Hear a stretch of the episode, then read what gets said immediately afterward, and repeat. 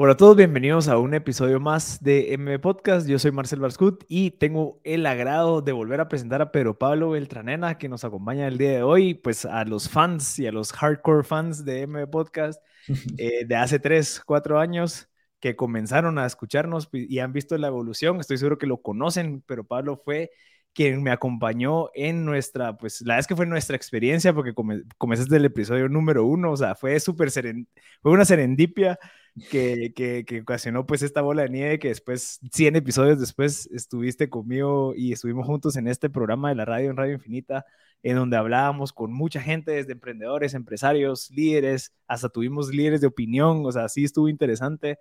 Logramos eh, pues salir en pandemia todavía un par de, episodios, pero, pero, Pablo, eh, pero Pablo es el actual pues CEO de Yofru, que es una empresa de una, es una fábrica de heladería y también de NUR, que es una empresa de construcción, ya sea B2B o B2C. Entonces, ahorita nos va a contar un poquito de cómo ha ido avanzando, pero Pablo, ¿qué es lo que ha pasado en, desde hace dos años que, que, terminamos los 100 episodios de la radio? Y pues compartir experiencias, ¿verdad? De qué, qué es lo que hemos ido pues eh, aprendiendo a lo largo del tiempo con nuestra carrera como emprendedores y empresarios, que creo que ya era necesario. Pero Pablo, pero bienvenidos, qué, qué gusto saludarte de nuevo y tenerte aquí.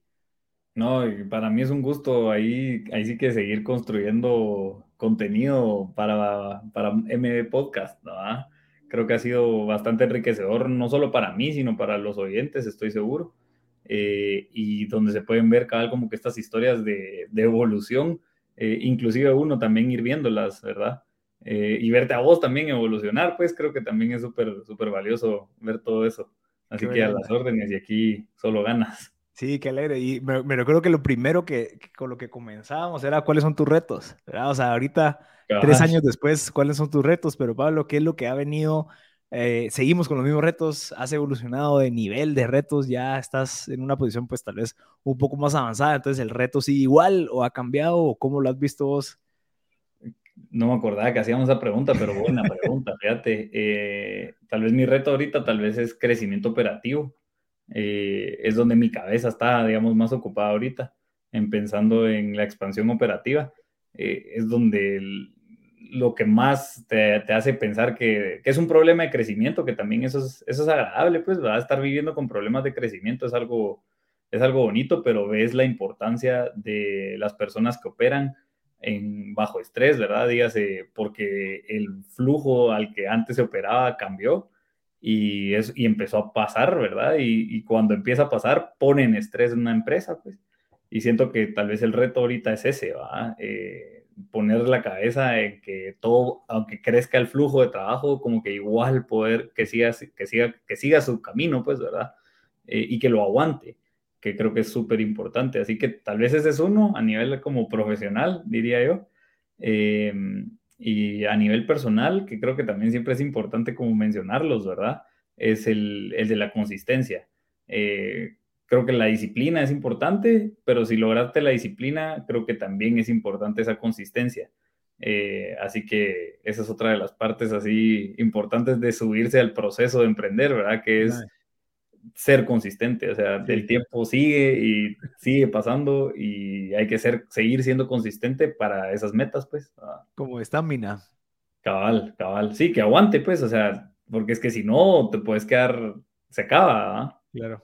Sí, sabe que ese, ese, ese tema en específico fue un aprendizaje que yo tuve, especialmente durante la transición de terminar M Podcast Show y comenzar la empresa, que, que por cierto vendí, como te conté era que yo tal vez yo estaba acostumbrado a crear cosas rápido y querer ver que funcionen rápido, o sea, como que tenía esa gana de, como pues tal vez un emprendedor amateur, vos, que querés empezar las cosas y ya querés que salir a levantar capital y ya querés, cuando al final uno de los aprendizajes que me ha dado es de que hay tantas cosas de por medio de lo que nosotros vemos que es A a B o de 0 a 1, vos, o sea, creemos que, que es solo de 0 a 1, sino que conlleva un montón de 0.05, 0.0, o sea, hay un montón de cositas en medio que hay que contemplar para evitar que te pase lo que me pasó a mí, que yo quería sacar ya algo, tener ya algo que funcionara ya lo más rápido posible, pero al final eh, pues perjudicas un poco la parte operativa, la parte de finanzas, la parte de sistemas, la parte en donde entonces pues todo depende de vos porque solo vos sabes cómo funciona, o sea, existen muchas cosas Y por eso es de que yo eh, menciono la parte de estamina, ¿verdad? O sea, no, hombre, tranquilo, hacer las cosas bien, hacer una cosa bien, hacerla bien, que, que, sea para largo plazo y no querer que ya en 30 días pues funcione. Entonces, sí, sí me he dado cuenta que eso ha sido uno de los cambios y le he bajado un poco de revoluciones a los RPMs, vamos, que era como que antes estaba como en 8, así en rojo, rojo, rojo casi, y obviamente eso te agota, te hace que, que no tengas como que esa, eh, eh, que te aproveches el 100% del presente. ¿Verdad? Sino que estás pensando únicamente en querer sacar esto y sacarlo y puchicas, pero paralelamente están pasando un montón de cosas y eso me pasó cuando me casé. Entonces como que le reduje al RPM y dije, no, yo lo que quiero es llegar lejos, no, no quiero que pasen las cosas rápidas. Ustedes es estamina, es que esa disciplina que vos mencionás sea constante y que no sea por un mes. Entonces yo creo que esos fueron los aprendizajes y, y, cosas que más me quedaron en este tiempo, a pesar de que aprendí muchas cosas, pero creo que esa parte de, no, hombre, tómate el tiempo, hazlo bien, disfrútatelo, eh, no trates de avanzar lo más posible, eh, así en menos tiempo, sino que constante para que se hagan las cosas bien y que, que sea a largo plazo. Sí, estoy, estoy sumamente de acuerdo con lo que decís. Eh, el, o sea, y creo que uno entra en un, a veces uno entra en un debate interno fuerte con ese tema, porque uno quisiera que sí pasaran las cosas a ese ritmo. Eh, pero después uno entiende que no necesariamente porque uno vaya a ese ritmo, la situación, contextos y demás cosas van a ir a ese ritmo. Eh, o sea, también las cosas llevan su propio proceso, no, no quiere decir que, que tu proceso sea el proceso de, de, esta institución o esta empresa, ¿verdad? Sino como que cada cosa lleva su ritmo a distinta manera, pues.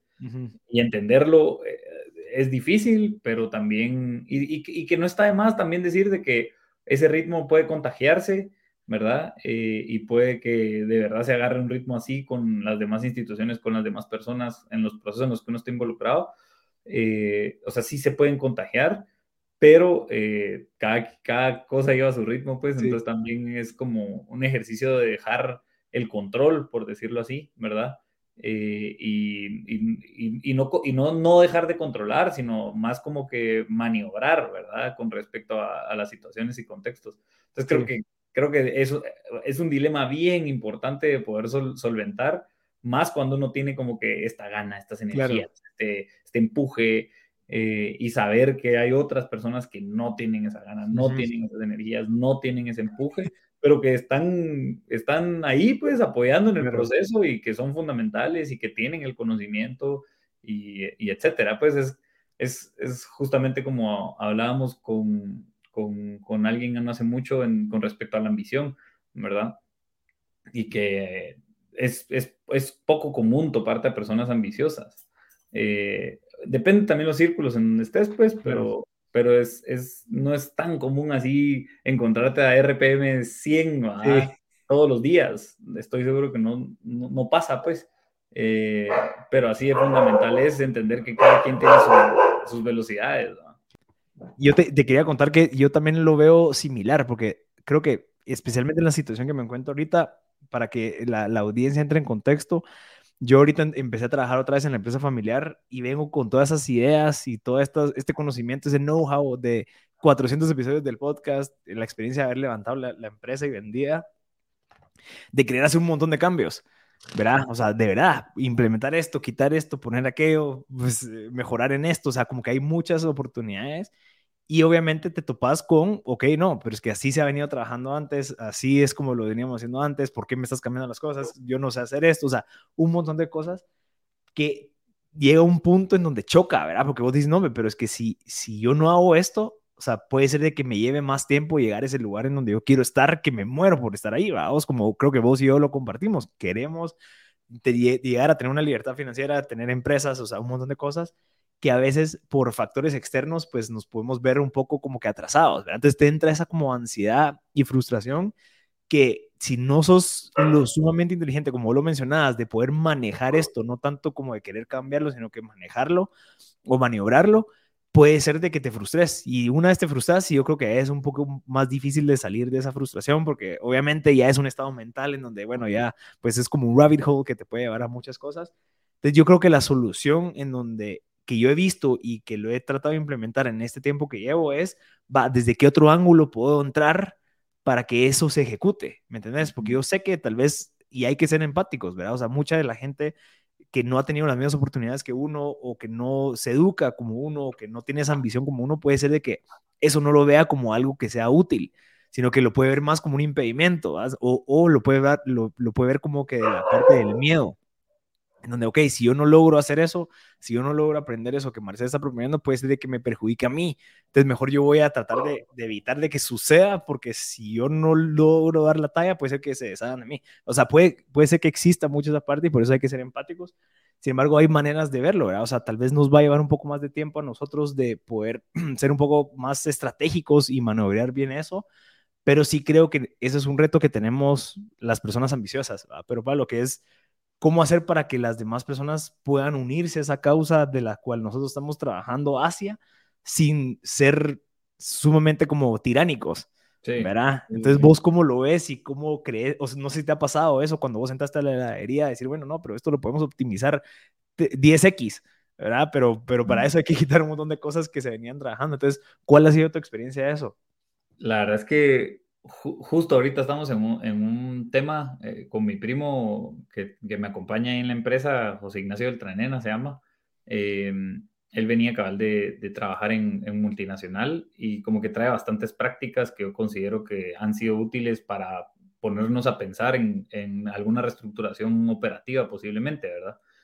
Y, al, al, empezar a conversar esa posible reestructuración, obviamente tiene como que sus procesos de empezar a identificar cómo, cómo se opera ahorita, por ejemplo, ¿verdad? Y, y ese músculo al que quisieras llegar, digamos, ¿verdad? No, no al que necesariamente tenés ahorita, sino el músculo operativo al que quisieras llegar a tener. Y entonces el proceso ha sido, ha sido de distintas, desde distintos ángulos importantes, desde el humano, desde el técnico, ¿verdad? Porque el humano es que siempre necesitas personas que sean responsables de esos nuevos procesos, por ejemplo. Creo que hay que empatizar también como que con las capacidades que se tienen, ¿verdad? Y con las personas y sus capacidades, pero también saberles vender la posibilidad de una nueva manera de operar mucho más fácil, ¿verdad? O mucho más eficiente, o mucho más costo eficiente, o mucho más lo que sea, pues. Tal vez creo que la experiencia en principio ha sido eh, y recopilar la información como, como, como, está haciendo ahorita, ¿verdad? El as is, básicamente, ¿verdad? Eh, y una vez con el as is, identificar, ah, bueno, pero mira, aquí podrías tener esta herramienta, aquí podrías tener este reporte, aquí podrías tener esto. Y después de ese as is, entonces ya diseñar en conjunto un to be, ¿verdad? Mm. que le va a facilitar la recopilación de información, que le va a facilitar la ejecución, que le va a facilitar X, Y y Z, ¿verdad? Pero mm, digamos que ese to se vende en conjunto, ¿verdad? Así como que, mira, sí, lo estás haciendo así y no es que esté mal, ¿verdad? o sea, solo así lo estás haciendo, pero puede ser de esta manera. Eh, y creo que eso ha sido como que una de las, de, las de, de, los ángulos en los que hemos ido agarrando el tema operativo, ¿verdad? Eh, y que sí es un, es un, es un reto, pues, ¿verdad? Porque lo que buscas es construir un músculo que, que, que, que, aguante un flujo mucho más grande que ya se puede. O sea, nosotros ahorita te diríamos, ya logramos llegar a un punto de capacidad ociosa importante como para que sigan viniendo más clientes, pues, ¿verdad? Pero no fue fácil, digamos, llegar a ese punto de 0 a 100, sino que es de irlo conversando y hoy la planta está en la capacidad de recibir a más clientes, pues, ¿verdad? Pero si no hubiera existido esos ejercicios de eficiencia, eh, no humanos, ¿verdad? Porque al final quienes operan son personas, igual nosotros que estamos operando son, somos personas. Entonces, esa empatizada creo que sirve con el saber vender y saber, eh, como que saber la meta de que puedes hacerlo mejor, ¿verdad? Pues, ¿y cómo aprendiste a hacer eficientes operaciones de ingeniería, digamos, como, como lo es una fábrica? O sea, ¿es sentido común o te educaste o te, Sí, sin duda que pues hubo una curva de aprendizaje con respecto al helado, eh, a la capacidad de hacer, pues, a hacer mezclas, a cómo se trata cada una de las mezclas, a los tiempos que se necesitan maquinarias, cuellos de botella por maquinarias. Eh, hay una curva de aprendizaje que, que tal vez no tenía como una noción principal, pero creo que con los fundamentos, cuando agarras los fundamentos, como que ya con esos puedes caminar. Y, creo que también esos fundamentos se me fueron trasladados y, y, gracias a eso también como hay una curva de aprendizaje que me facilitó hoy, hoy ya entender la planta a un punto operativo, pues, ¿verdad? Eh, pero sí, hay una curva de aprendizaje sin duda, pues, como en cualquier industria, es que cuando, cuando entras a cualquier industria, sí. hay una curva de aprendizaje importante, pero entender los fundamentos de una nueva industria es, eh, eh, te ayuda a caminar, pues, ¿verdad? Claro. Pues, ¿y vos cómo recomendarías acelerar esa curva? Porque yo, o sea, creo que la curva de aprendizaje la veo como aquella curva que hablábamos nosotros del emprendedor, ¿verdad? Que siempre hay pérdida al principio y que después de cierta cantidad de tiempo, pues empieza a subir y a un punto de equilibrio y ya te vas para arriba. O sea, eso en temas de aprendizaje que no es currency, ¿verdad? No es monetario, es tiempo, es errores, es frustraciones, lo que sea. ¿Cómo hacer para reducir esa curva para que sea lo más, lo, menos costosa posible de energía, de frustración, de tiempo, como para llegar al punto de equilibrio en donde tal vez ya puedes manejarlo, pero ya después que ya genere utilidades. ¿Cómo crees vos que es la mejor manera de poder reducirlo? Yo, mi opinión, creería es que es la curiosidad. ¿Qué tan eh, curioso es uno? O sea, creo que la curiosidad te puede ahorrar tiempo porque no vas a, básicamente no vas a perder, o sea, el tiempo que inviertas no va a ser eh, a fuerza, no va a ser a, un montón de otros elementos o incentivos, sino es puro, pura, así que nutrir la cabeza. Eh, y una curiosidad como que creo que la curiosidad creo que en, principio es un gran, gran elemento de aprendizaje, ¿verdad? Y, y, solo el seguirte haciendo preguntas de y esto, y esto, y esto, y esto, te llegan a, a, distintas gradas de entendimientos de esos fundamentos. Eh, yo creería que la curiosidad, o sea, no estoy diciendo, yo me considero curioso en, en algún grado en los temas que me, que me pueden interesar, eh, pero también tener un equipo curioso también es lo importante, o sea, tener gente que, con quien puedas pensar, cuestionarte, eh, para entrar en una conciencia como colectiva, digamos, o sea, como que cuando todo el equipo está pensando en, en, en posibles como que mejoras o en posibles eh, eficiencias, eh, o sea, se llega más rápido a esa como que solución, ¿verdad? Porque todos entran como en una especie de momentum para eso. Claro. O sea, de que a mí, a mí me pasó esto, o sea, exactamente eso, tal vez en un nivel tal, no tan avanzado como el manejar una fábrica, sin embargo, yo venía del mundo creativo, vamos, yo tenía la empresa de creatividad, de contenido, marketing, y estar hablando de temas de marketing, a, agarrar la parte comercial y la parte un poco operativa de una empresa de logística, en donde esa, esta cosa es lineal, es cero creativo, sino que es, bueno, eh, punto A, punto E, punto B, punto C, qué, qué variables existen, etcétera, etcétera.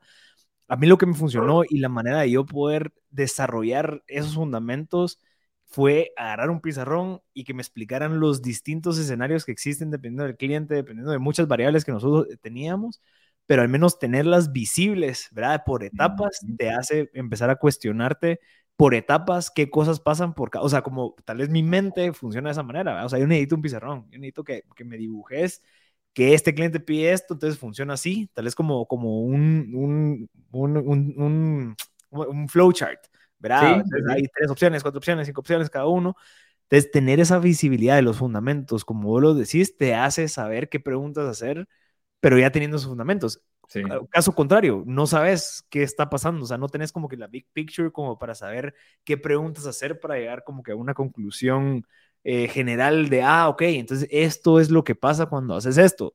Si no tenés eso, ese sentido o ese objetivo claro, es muy poco probable que puedas hacerlo. Entonces me pasó eso. Yo venía del mundo creativo, que era muy distinto, a aprender y poder saber vender proyectos de logística eh, un poco más complejos, verán, donde ya requieren de muchas como que personas involucradas en distintos países y demás, al menos ya entenderlo.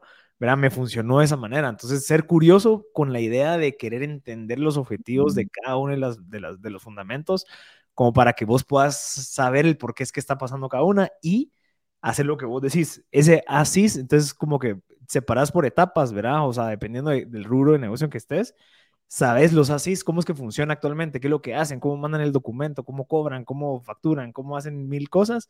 Y después ya decís, ah, ok, y entendiendo eso, que me lo expliquen, puede ser que se pueda mejorar con este sistema operativo, este ERP, o sea, muchas soluciones que obviamente eso ya es como que nivel 2, pero lo primero, lo primero es entender esos fundamentos como mencionas. Sí, yo, yo tal vez cambiando un poco de tema, Marcel, ya que llevamos, hablábamos así de los del hardcore eh, fans de, de M Podcast. Eh, ¿Cuántos años que llevas ya en, en esto?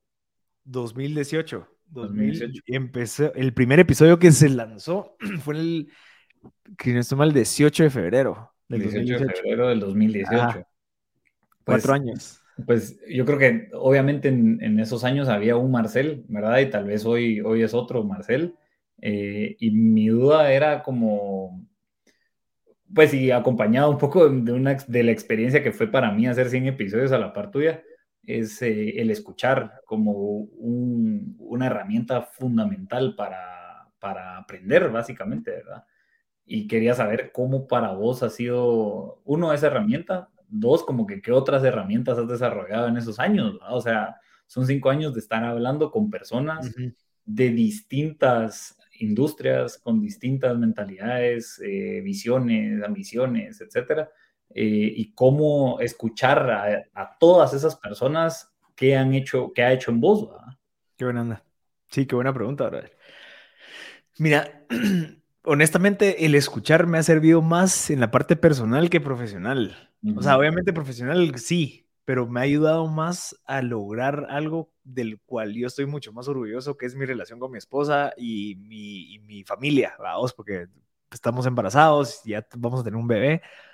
Pero cabal ayer, un caso específico, yo ayer eh, nos juntamos con toda mi familia, hubo un inconveniente ahí, un malentendido, unos se enojaron y al final el aprendizaje que yo me di cuenta que yo obtuve por el podcast como tal fue uno, obviamente escuchar y aceptar de que la gente se puede sentir como quiera, vamos, o sea, realmente a veces tenemos esas, esas como narrativas impuestas, vamos, en donde no, no te puedes enojar, no, no, no, no, te pongas triste, no, no, no llores, porque eso es malo, o sea, como que eso es, es mentira, vamos, o sea, eso tal vez es algo cultural que nos tenemos que ir quitando en donde no, la gente se puede expresar, la gente puede decir lo que siente, la gente puede, tiene el derecho de sentirse como sea. Entonces el escuchar me permitió a mí no meterme en esa dinámica en donde no, está malo que llores, está malo que estés triste, sino que no, qué bonito que cada uno se pueda expresar y obviamente manejarlo de una manera correcta. Eso en la, en la, en la parte personal, vamos, que cada pasó ayer y me di cuenta que yo fui el único en donde, el quien no se metió en esa dinámica en donde estaba malo hacer algo o expresarse, sino que aceptar y poder que la gente se exprese de, de cualquier manera. Eso creo que es mucho más avanzado en la parte personal.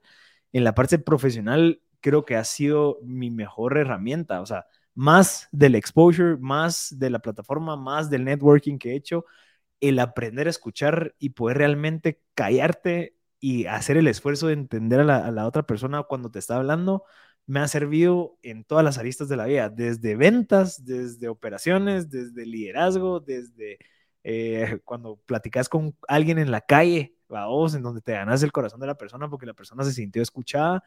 O sea, muchísimas cosas, vos. Y yo creo que eso ha sido, honestamente, mi mayor ganancia, te podría decir. Y por eso te digo qué buena pregunta, porque creo que es algo que tal vez la gente, ah, no, fijo, ya sos famoso, fijo, ya tenés un montón de gente, fijo, eh, patrocinadores, sí, pero realmente eso es lo más superficial, ¿verdad? O sea, esa habilidad de ser constante. Imagínate, nosotros eh, nos echábamos un episodio cada semana en donde teníamos la oportunidad de aprender de alguien. O sea, es impresionante, vamos, o sea, el, poder escuchar. Entonces, cuando te topas con que vienen mis sobrinos, por ejemplo, eh, los querés escuchar, querés saber que, cómo se sienten, cómo ven la vida, vamos, o sea, sos mucho más curioso porque te das cuenta del valor de escuchar.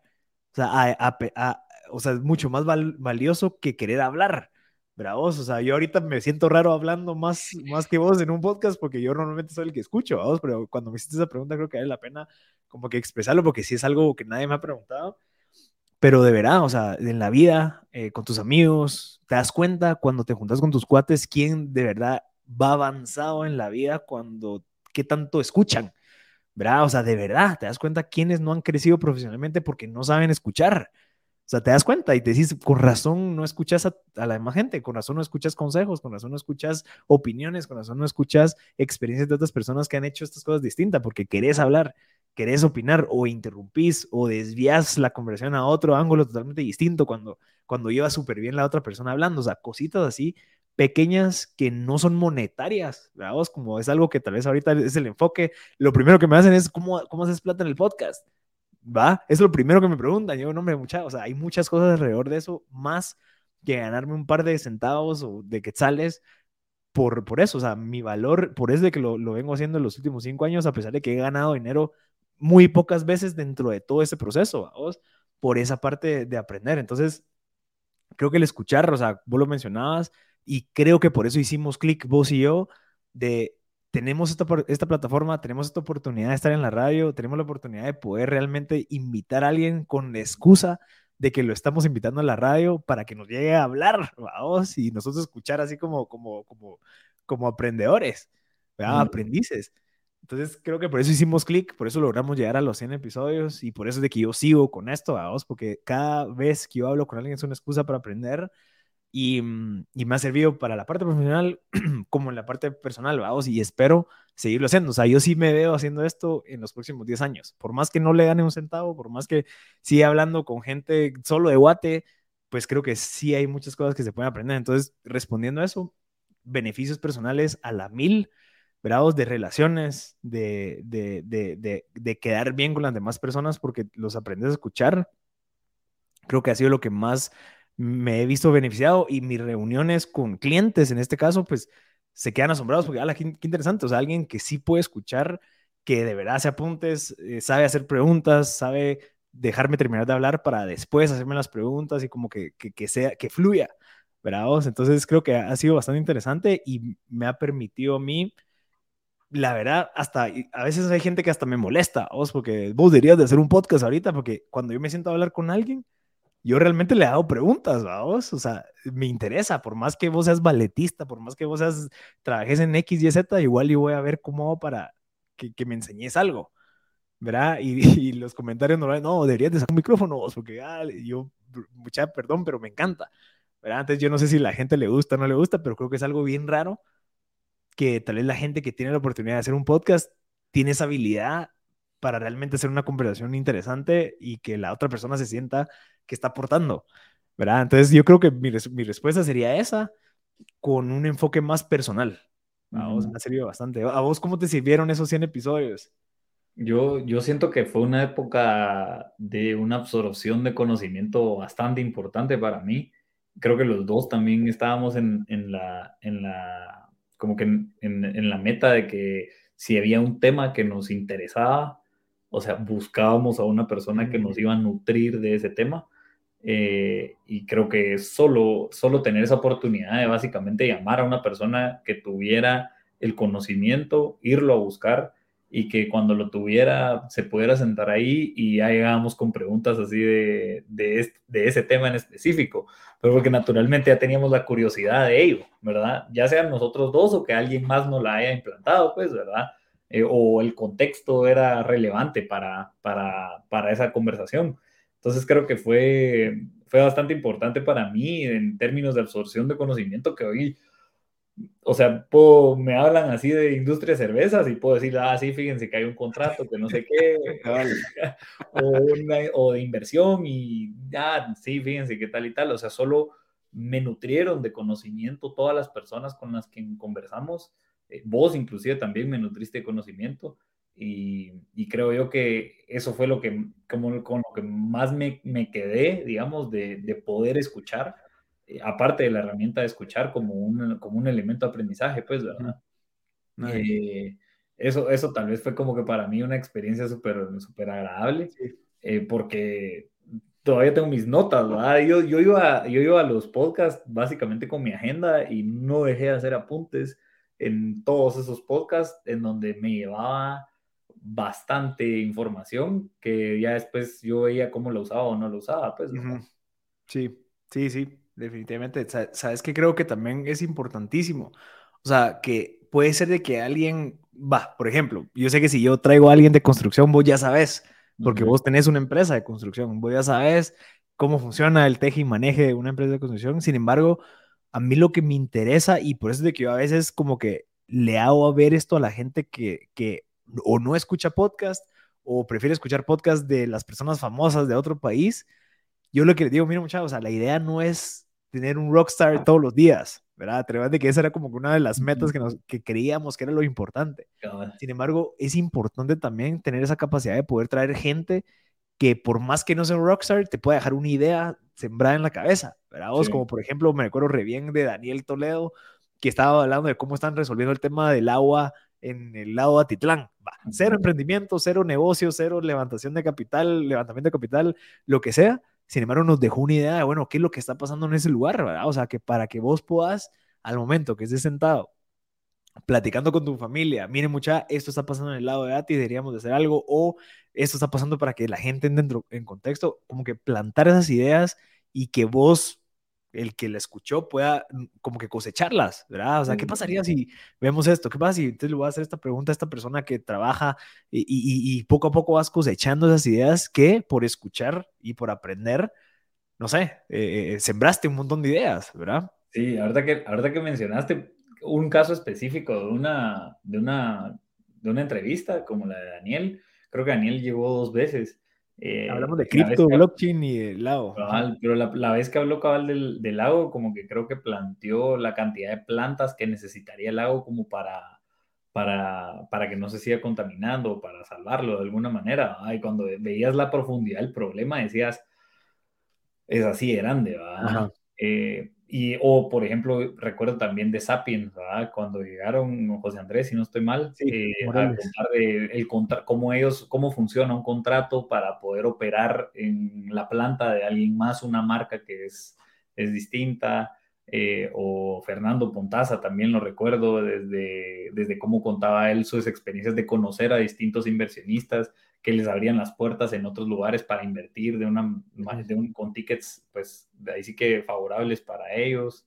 Eh, y así se me vienen a la cabeza un montón de personas que, que, que dieron conocimientos muy específicos y técnicos que hoy lo recuerdo y esos son, ¿verdad? O sea, a mí me servirán y le servirán a quienes los escucharon, eh, pero te sembraban también como que dimensiones de problemas o dimensiones de soluciones que, que también te van a servir para otros tipos de contextos en tu vida profesional, pues, o, personal, ¿va? Sí, y también saber qué preguntas hacer, ¿va? O sea, tal vez escucharon el episodio de Fernando Pontaza, entonces ya dicen, ah, ok, así piensa un inversionista.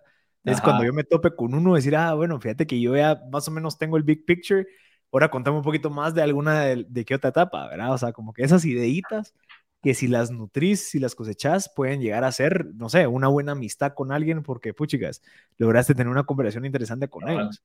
O por ejemplo, una, una, una, que nunca se que, que, siempre la repito es la de, la de Connie, Connie de Pais. Sí. Cuando una de las métricas, y esa la repito cada 10%. El 20, creo que era el 20% de, de venta, de las ventas tenía que ser al año, tenía que ser de un producto nuevo y básicamente era una métrica bien importante para la innovación, ¿verdad? O sea, porque constantemente desarrollar, hoy que tengo una planta de alimentos y guías, digamos, en esa industria, eh, desarrollar un músculo de innovación y desarrollo es, es bastante fuerte y que de alguna manera lo, lo estamos logrando, tal vez eh, tengo que al final de año tal vez medir si llegué a una métrica de 20% en productos nuevos, ¿verdad?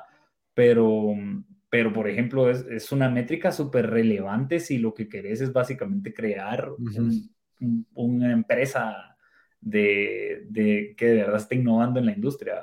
Sí. Eh, y así me voy a acordar de, de un montón de, de, situaciones de personas que entrevistamos que, que, que, fueron valiosas a través de la escucha. Y, y, y, otra vez es, es desde lo técnico, como te puedes quedar este 20% y se te queda como la métrica en la cabeza o te lo puedes quedar como innovación y desarrollo, igual es, un es como que es una calidad cualitativa que te quedó, que igual querés implantar, ya sea que no sea con una métrica, pero sabes que es un buen, es un buen norte. Sí, sí, sí, increíble. O sea, de verdad, yo estoy sumamente agradecido con esa etapa. Sí, que teníamos el chance ese. Y, otro reto interesante era que a veces, pues, la, la, la radio te ponía a entrevistar a alguien porque, pues, eso negociaban con ellos y nos, nos tocaba a nosotros como que, bueno, eso, o sea, fuera nuestra zona de confort, ver cómo hacemos para que esta conversación de una hora sea lo sumamente interesante como para la gente que está escuchando. Sí, sí, Era, es otro reto era un reto, pero, pero creo que fue un reto cabal, creo que un reto agradable, eh, de crecimiento. Eh, y por eso cabal te quería preguntar, porque yo siento que después de esos 100 episodios yo me fui con un montón de conocimiento, eh, con un Pedro Pablo que intenta escuchar, no te estoy diciendo que siempre, siempre siempre me quede callado porque a veces me entran así mis ideas y empiezo y no me para. Pero, pero eh, con el ejercicio de escuchar como, como algo, algo fundamental para la relación entre humanos, pues.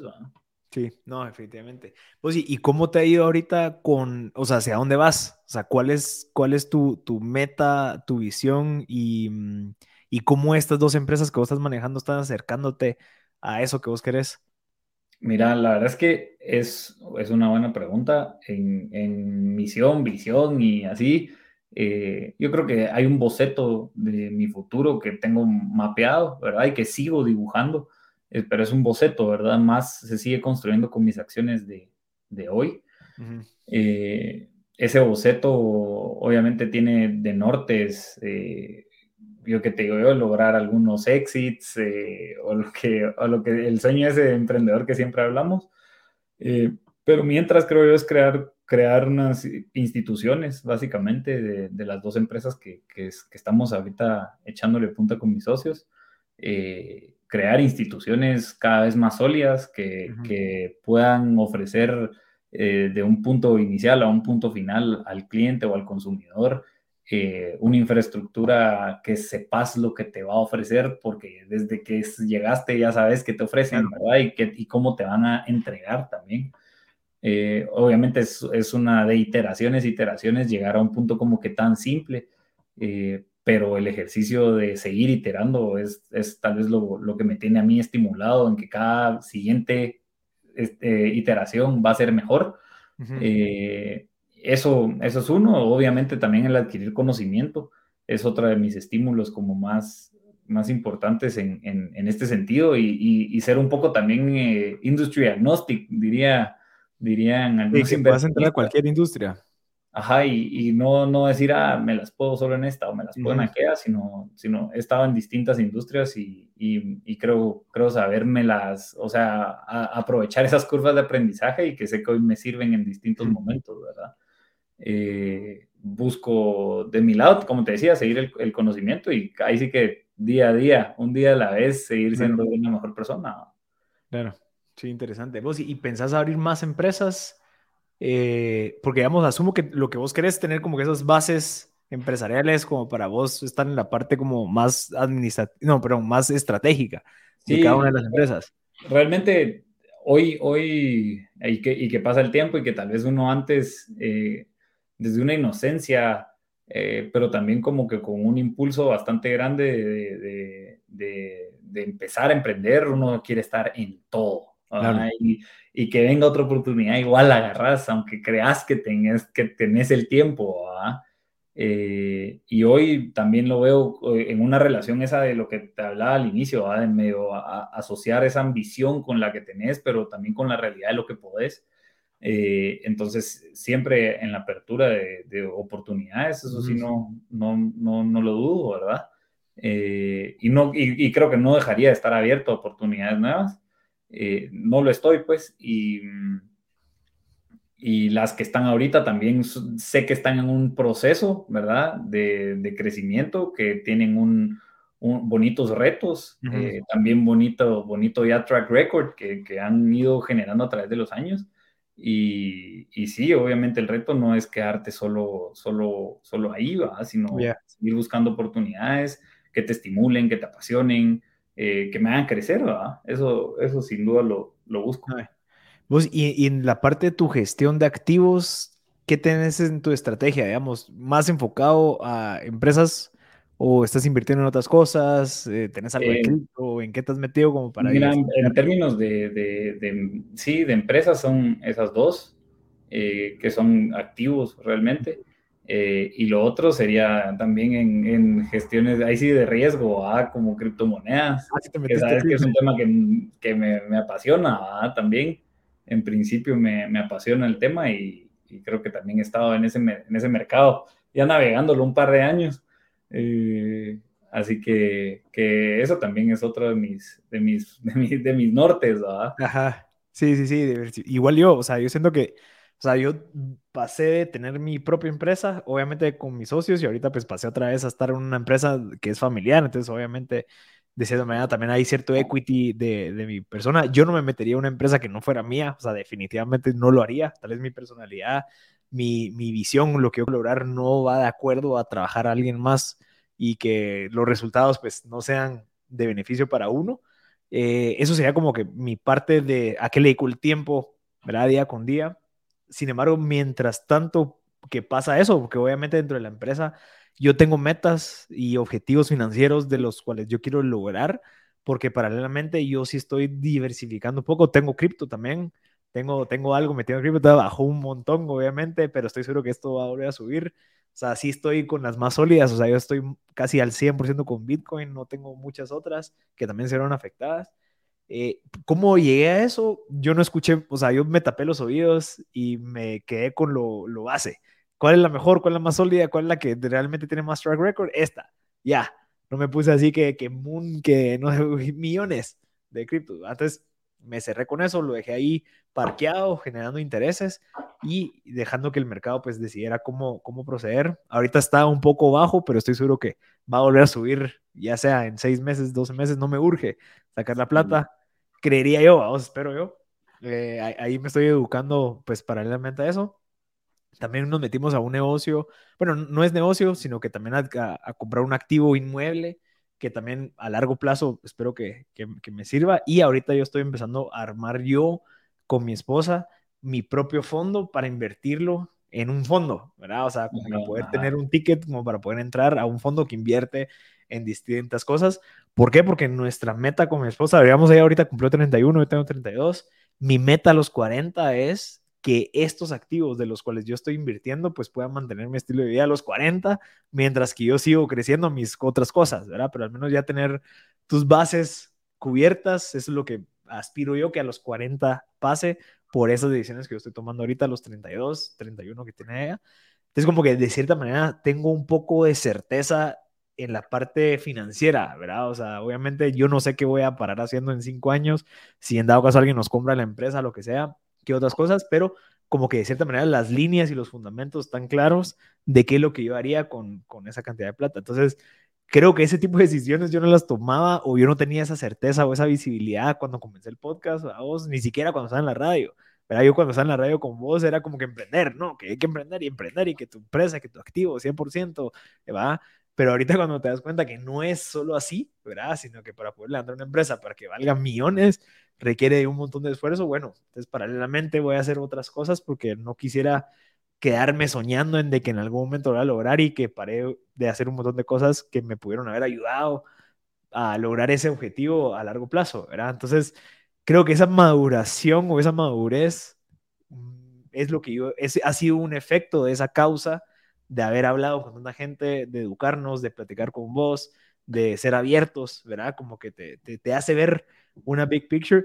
Y otra cosa es importante, vos hablamos con mucha gente que está emprendiendo igual que nosotros en ese momento y lo, lo que se me repetía es, no es tan fácil, o sea, no es solo de soplar y hacer botellas, ¿verdad? sino que requiere de muchas cosas que incluso hay poca, hay poca probabilidad de que te vaya bien, ¿verdad? Y eso hay que entenderlo entonces, bueno, ¿qué decisiones tienes que tomar ahorita como para que no sigas buscando ese pequeño porcentaje? Que sí, eh, seguro que la gente lo, lo puede hacer, pero eso es tiempo, ¿verdad? Entonces, como que de querer tanto emprender y ser el, empresa, el emprendedor número uno de Guatemala de la pasea, no, quiero tener certeza, quiero tener, quiero ser estratégico, quiero aprovechar todo eso que yo conozco en algo nuevo o en algo que ya funcione, ¿verdad? Pero ya pasé por eso y, y estoy feliz ahorita en donde me encuentro aprovechando todo ese aprendizaje que obtuve al tratar de hacer una empresa que la vendí, que al final eso puede ser éxito, puede ser no éxito, para mí sí, porque salí de algo que yo creé de cero a uno y, y, alguien más vio el valor de eso, entonces yo dije, bueno, acá es un excelente momento para salirme porque tengo otros retos un poco más complejos que quisiera resolver, ¿verdad? Pero entonces eso es mi, mi, mi visión ahorita de la parte de asset allocation, ¿verdad? Que, que me ha gustado bastante. No, y, creo que mencionabas un par de cosas importantes en, en términos de tiempo y energía. O sea, poner un negocio y, levantarlo. Hay una frase que siempre repito mi socio y es de que en la medida que uno crece a nivel personal, el negocio también crece. Eh, y, crece y, y, si uno crece a nivel personal es porque está entendiendo más como contextos, situaciones, inclusive conocimiento propio de, de las capacidades, de los límites, de entenderte, pues básicamente, y entender con quién estás trabajando. Entonces, el, creo yo que, creo que ahorita que lo mencionabas, me puse a pensar cabal en toda, esa, en toda esa etapa de cómo empiezan a cambiar también las prioridades con respecto al tiempo y cómo los riesgos también empiezan a ser, a ser eh, eh, dinámicos, ¿verdad? O sea, creo que el, en un inicio, tal vez en esta etapa de ambición y de sueños y de etcétera, que no deja de serlo hoy, ¿verdad? Solo los, el riesgo es dinámico y hoy ha cambiado, como bien lo escribías vos para tu situación, eh, tal y tal. Yo estaba aquí y ahora estoy aquí, pero e, el riesgo sigue existiendo, solo que, migró de forma, ¿verdad? Y migró de, de, posibilidades y estás tomando decisiones basado en esa migración de posibilidades, pues, ¿verdad? Eh, creo que estar consciente de eso también te hace como, te hace profesional con respecto a tus capacidades, con respecto a, a, cómo vas avanzando por tu edad, por las prioridades, por tus convicciones, etcétera. ¿ah? Entonces creo que, creo que es fundamental y creo que es el proceso también de cualquiera. Eh, también estoy, eh, em, empatizo con lo que decís de, estar alineando los incentivos eh, con respecto a, lo que estás haciendo.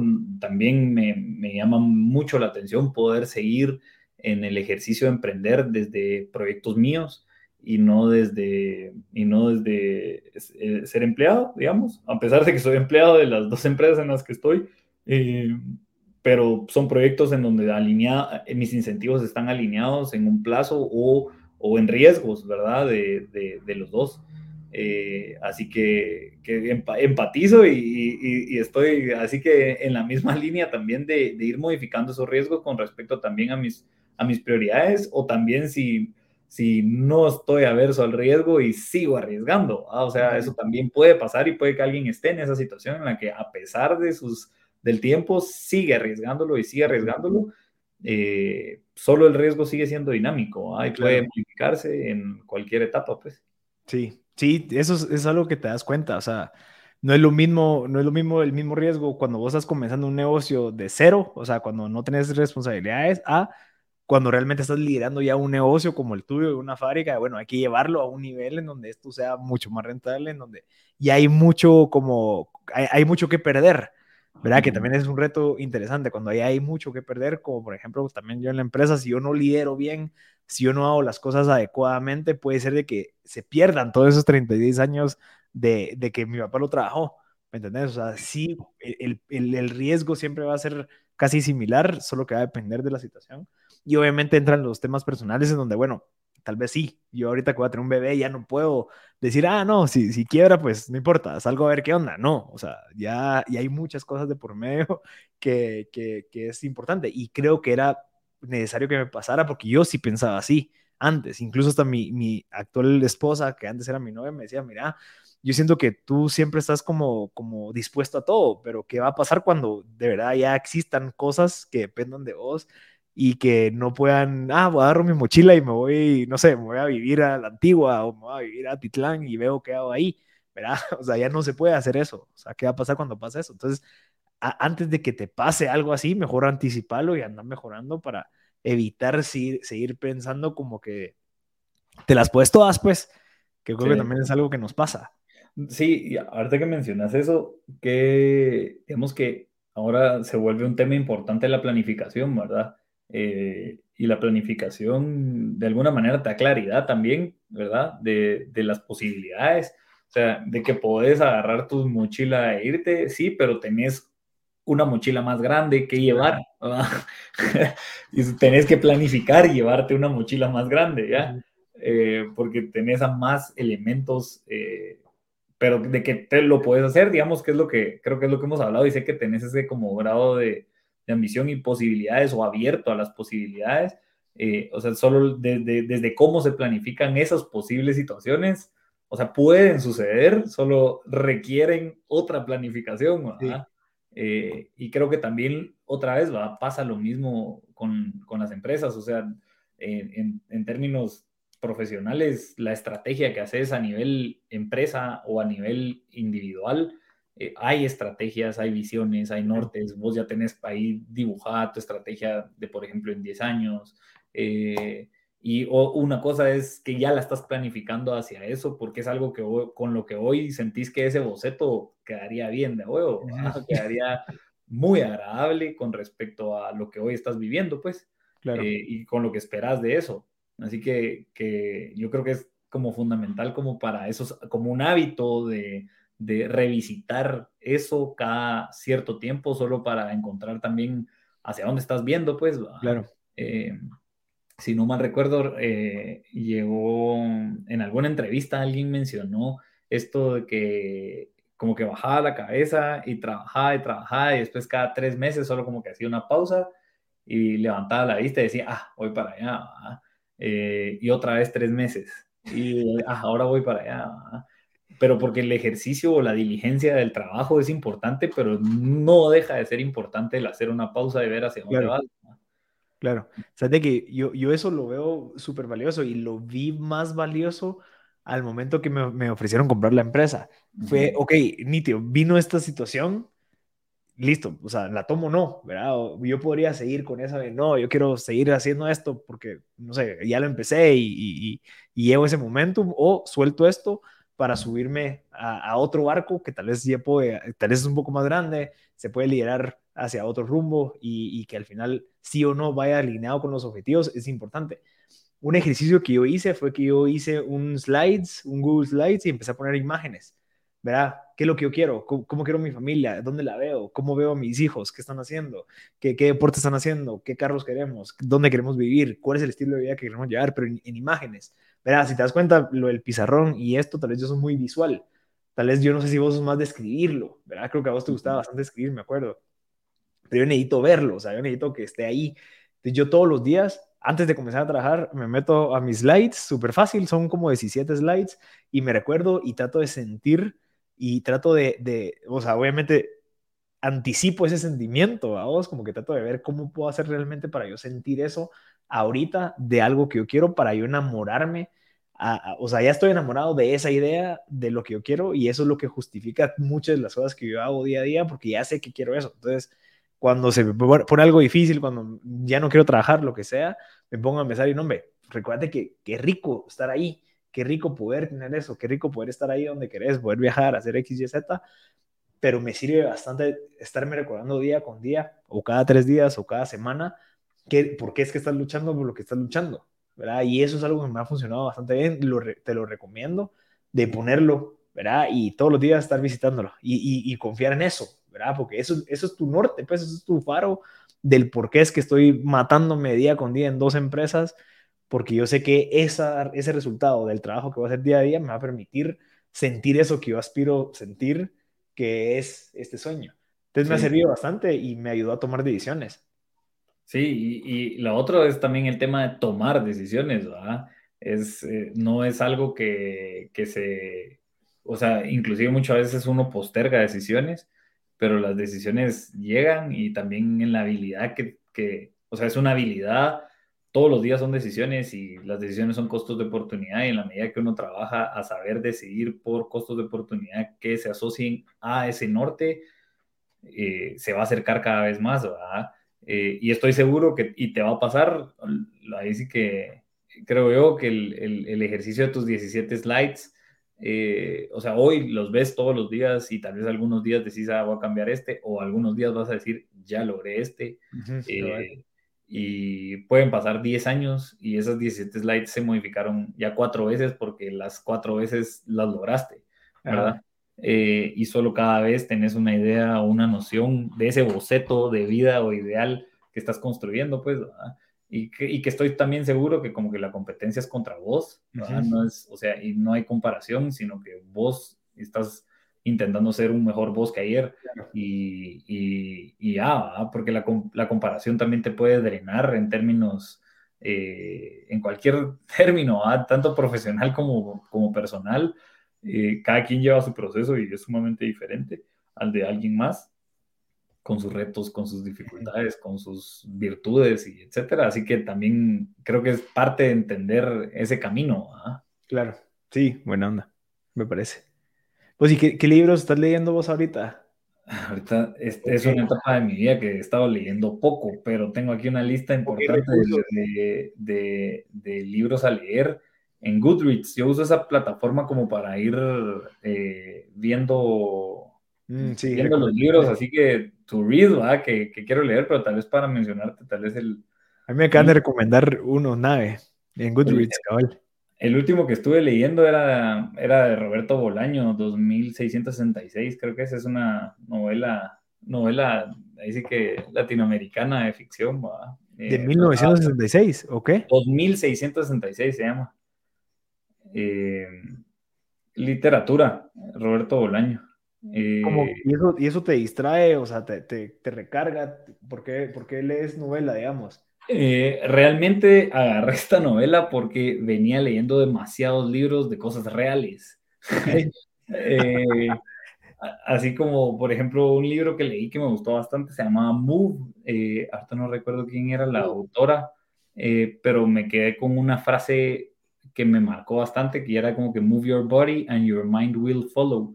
Okay. Y esa frase me, me, marcó por, por por las capacidades de lo que te da el, el, estar dinámico a nivel del cuerpo. Ok. Eh, ese, es, ese es tal vez de los, del, el, último, el último que leí. Y, pero venía de leer demasiados libros, así como de cosas eh, como que específicas. Eh, y me yo dije, ah", y, siempre los libros de literatura como que me los tragaba muy rápido. Entonces, siempre me ha gustado mucho la literatura. Y por eso empecé a agarrar a Roberto Bolaño con 2666, que es una novela. ¿Vos a mí, estás leyendo? A mí Goodreads, Cal me recomendó, yo, y mira, honestamente yo, yo, lo divido en dos. Yo, yo, divido la parte de aprendizaje y la parte de, de, de ocio. O sea, yo sí tengo mis dos bloques del, al día de ocio y aprendizaje. Entonces, yo cuando salgo a correr, porque yo salgo a correr media hora y hago ejercicio media hora, es una hora y aprovecho a escuchar un audiolibro. Ahorita estoy escuchando otra vez el de Principles, de Ray Dalio. Ajá, En la mañana. Si me da tiempo, todavía tengo un espacito más mientras que preparo el desayuno o mientras que me da tiempo de, de, baño y todo. Tengo como media hora antes de empezar a, trabajar. Estoy leyendo el nuevo de Ray Dalio que se llama The Changing World Order, que es uno nuevo que acaba de sacar. Sí, que está diciendo que está cambiando el...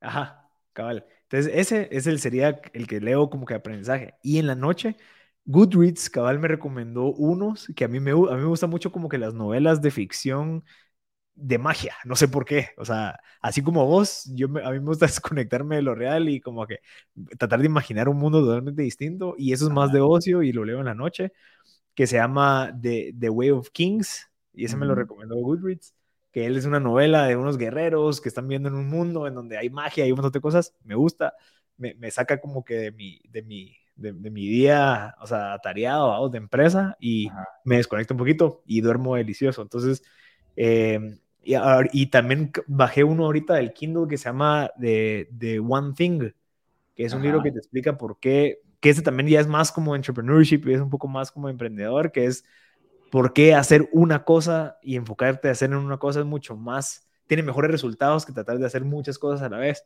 ¿Verdad? Que es algo que me pasaba a mí o me pasa de que vos querés hacer mil cosas, ¿verdad? Como, con, como esa cosa que, que, hablamos al principio, el RPM hasta, hasta en rojo.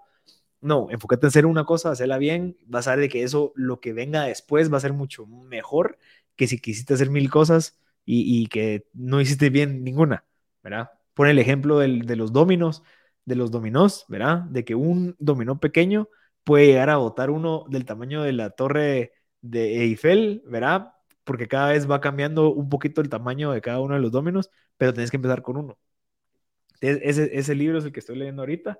Y obviamente, paralelamente con mi esposa, estamos leyendo temas de, de, embarazo, temas de maternidad, temas de dormir al bebé, pero esos son un poco más como de específicos. ¿verdad? Sí, sí, Sin embargo, es algo que también estamos aprendiendo, pero, pero siempre, lees, escuchas mucho libros, ¿verdad? Sí, sí, me gusta porque le puedo meter acelerador, ¿verdad? O sea, escucho en dos, imagínate, o sea, en una hora leo dos horas, escucho dos horas del libro, por ejemplo, un ejemplo.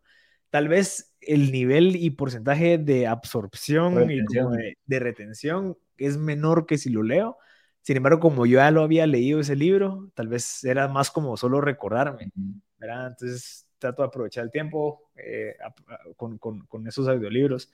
Eh, encontré una plataforma que se llama Vic, no sé si has escuchado. No, no, no. 10 audiolibros, pagas como 12 dólares al mes y tenés acceso ilimitado a audiolibros de su, de su, de su biblioteca, a comparación con Audible, que vos pagas 12 dólares al mes y te dan solo un libro. ¿verdad? Entonces como que también pues es, es mejor porque tenés más libros, sin embargo no hay tan buenos libros como en Audible, pero puedes encontrar nuevos, o sea, tiene sus pros y contras. Sí. Pero nada, vos. Pero, Tal vez ahorita ya me metí aquí a revisar mi track record de libros y, y el otro que estuve leyendo es este Think Again. Think Again. Think Again se llama, de Adam Grant. Y el otro libro que me...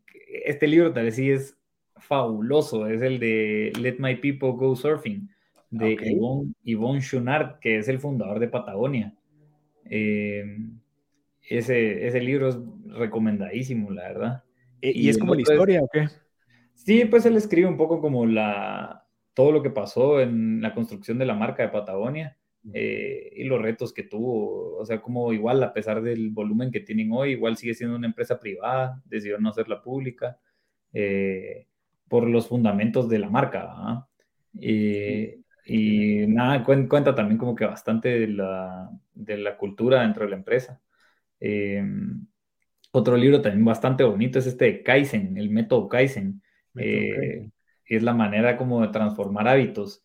Eh, habla de, digamos, de, un método que usaron los japoneses después de la guerra para básicamente convertirse en la potencia que se convirtieron. Después de haber estado en un punto como de destrucción pues bastante alto, decidieron, o sea, se implementó este método a nivel como empresarial o inclusive como disciplina de ellos, el ir mejorando como que cada aspecto un poquito, ¿verdad? Eh, y ahí tiene su metodología, el Kaizen de explicarse, inclusive hay una manera de aplicar el Kaizen a la empresa. Eh, ¿Cómo se llama? Kaizen, K-A-I-Z-E-N. Es el método japonés de la transformación de hábitos. Em, ese es, ese es un libro, un libro bastante bonito. Y el otro es también que vale la pena, este sí solo, pero por, por, por criptomonedas, es de Internet of Money, de Andreas Antonopoulos. Eh, él es un Bitcoin maximalist, eh, que cree dentro de la rama, digamos que ahí sí de, de pensamiento de Bitcoin son como que los más extremistas, es decir, como que solo Bitcoin eh, pero él creo que explica bastante como que el ejercicio de tokenización que puede llegar a ver, explica también los fundamentos la etapa de transición de la innovación de este, del blockchain, eh, y cómo, cómo es disruptiva en su naturaleza y, cómo las eh, innovaciones disruptivas han generado otros tipos de cambios en, en, en, en la historia, desde, por ejemplo, de cuando iban en caballo a cuando empezaron a irse en carro. Ay, de seguro los que iban en caballo se reían de los que iban en carro, así como que ¿dónde vas a encontrar gasolina? Así no hay gasolinas, no hay gasolineras, ¿verdad? O pasaban en hoyos y el caballo sí pasaba en su carreta y se reían del carro, así como que qué momento van a haber carreteras, ¿verdad? Y obviamente en esa etapa eh, es una etapa compleja, ¿verdad? Porque tenés como que la, la innovación disruptiva tiene que tiene que crear infraestructura sobre las estructuras actuales de la tecnología y después ya, ya llegan a una etapa mucho más avanzada. Entonces, otro libro ahí bonito de, de, de, la industria. Ah, eh, yo, estoy apuntando estos Nitio, de Kaizenway, de Robert. Este, el que yo leí, es de Sarah Harvey. Ah, ok valdría la pena encontrar algún, algún japonés o con traducción, ¿verdad? Para que como que sea más... El mero mero. Ajá, pues un... Ajá, exacto. Ah. Eh, pero, pero por ahí, ah, igual creo que la, los métodos de, cabal como decías, ¿verdad? vos te sirve escuchar, eh, YouTube también es otra fuente de conocimiento así. Ilimitada ilimitada. Te puedes meter ahí si quieres ver fintech, ahí hay canales. Si quieres ver arquitectura, ahí hay canales. Si quieres ver helados, ahí hay canales.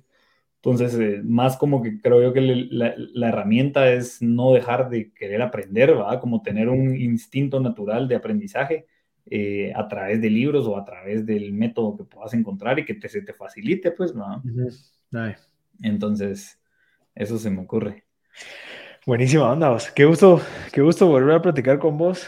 Sí, igual, igual. La verdad es que es agradable ponerse en contexto de, las evoluciones, ¿verdad? Y, qué gusto también saber que toda esta aventura de, los podcasts ha sido de gran beneficio, ¿verdad? Creo que para los dos en su momento. Eh, y que hoy estamos avanzando cada quien en, un ritmo y, a cualquier persona que escuche, estoy seguro que también está en su proceso. Claro, claro. Buenísima onda. Mira, para, para poner en contexto a la gente, si en dado caso alguien quiere empezar a fabricar sus helados, lo puede hacer con vos en la fábrica. Sí, nosotros ahorita tenemos básicamente un músculo de innovación y desarrollo importante en términos de desarrollar nuevos productos. Eh, estamos también viendo la posibilidad de un producto eh, exportarlo. Eh, también si alguien tiene un canal de ventas con, y que crea que puede tener un producto congelado de helado, nosotros podemos ahí sí que innovar en ello. Eh, y tenemos básicamente, atendemos distintos canales de venta, desde canal moderno, que se le dice a, supermercados, eh, hasta canal Orecas, que son hoteles, restaurantes y cafeterías, eh, en donde ofrecemos un producto básicamente, ya sea el que nosotros ya tenemos, que son buenos productos como estándar en términos de de calidades, hay distintas calidades y distintos sabores, hasta hacer algo que, específicamente que, deseen, ¿verdad? Eh, atendemos ahí sí que 100% al que venga, Con el proyecto que venga y que tenemos las capacidades ahorita, después de un, un estrés operativo de hoy, tener una capacidad de atender a más clientes, pues, ¿verdad? Eh, así que es un, es un reto bonito y a las órdenes. Y también NUR, que es la otra empresa de construcción. Sí, NUR tiene dos eh, canales de venta. El primero es para casas, remodelaciones o reparaciones, eh, que básicamente se hace una visita técnica y te van a, ofrecer una cotización por la solución que necesites, ¿verdad? Ya sea que cambiar techos o pintura, tabla, eso, eh, etcétera, cualquier cosa que puedan, puedan tener y el canal de B2B, que es más para locales comerciales o para oficinas, en donde estamos remodelando, eh, haciendo contratos de mantenimiento para, por ejemplo, no sé, canal, cadenas de tiendas que tengan, que tengan que estar revisando y estar ahí sí que a la orden del cliente, un lugar agradable donde se va a revisar que tengan sus lámparas puestas, que estén bien pintados, que, que si quieren hacer una modificación eléctrica, estamos eh, entonces, tenemos bastantes clientes B2B que, con quien los atendemos así, así básicamente es un contacto de necesito esto y ya están ahí las personas, ¿verdad? Eh, para irlos atendiendo a nivel de, sus locales, eh, porque es importante tanto para el inmueble que rentan o si son dueños del inmueble en que estén las condiciones adecuadas, porque eso básicamente es mucho más agradable para cualquier consumidor, ¿verdad? Ya sea el consumidor o para también los quienes están viviendo ahí. Así que también a las órdenes con NUR en términos, ya sea si tenés un negocio, eh, nosotros con gusto podemos ir a apoyarte a, darte ese mantenimiento de forma constante y, o remodelaciones también. Y si tenés tu casa y tenés algún tema, eh, también ahí está NUR como para, para solventar el tema. buenísimo. ¿Cómo te pueden contactar? Eh, a NUR Home GT en Instagram y en la heladería, ahí sí que tal vez a través de, de, mi persona, Pedro Pablo S. en Instagram, me pueden contactar. Eh, o en Fortunato. Fortunato también se llama la, es una nuestra marca de consumo al consumidor final, son unos gelatos. Eh, de momento justamente estamos en, en, en, registros para poder empezarlo a sacar al consumidor final, pero la marca digamos que ya se vende a través de, de pedidos ya o a través de otros otros canales de venta. Y ahí vamos, ahí vamos. Fortunato es, es también otra que nos pueden contactar por ahí. Va, nada, pues, pero Pablo, qué gusto saludarte y bueno. igual, igual, Marcel, qué, qué, gusto conversar con vos, ¿oíste? A seguir echando punta y te hablo en cinco años. Para ver cómo vamos, no, son mentiras, tal vez hay que hacerlo más recurrente, pero fue un placer haber conversado con vos otra vez. Dale, que estés bien, oíste, Marcel, un gusto escucharte. Gracias a toda la gente que se conectó hasta el final. Yo soy Marcel Barascut y nos vemos en el próximo episodio.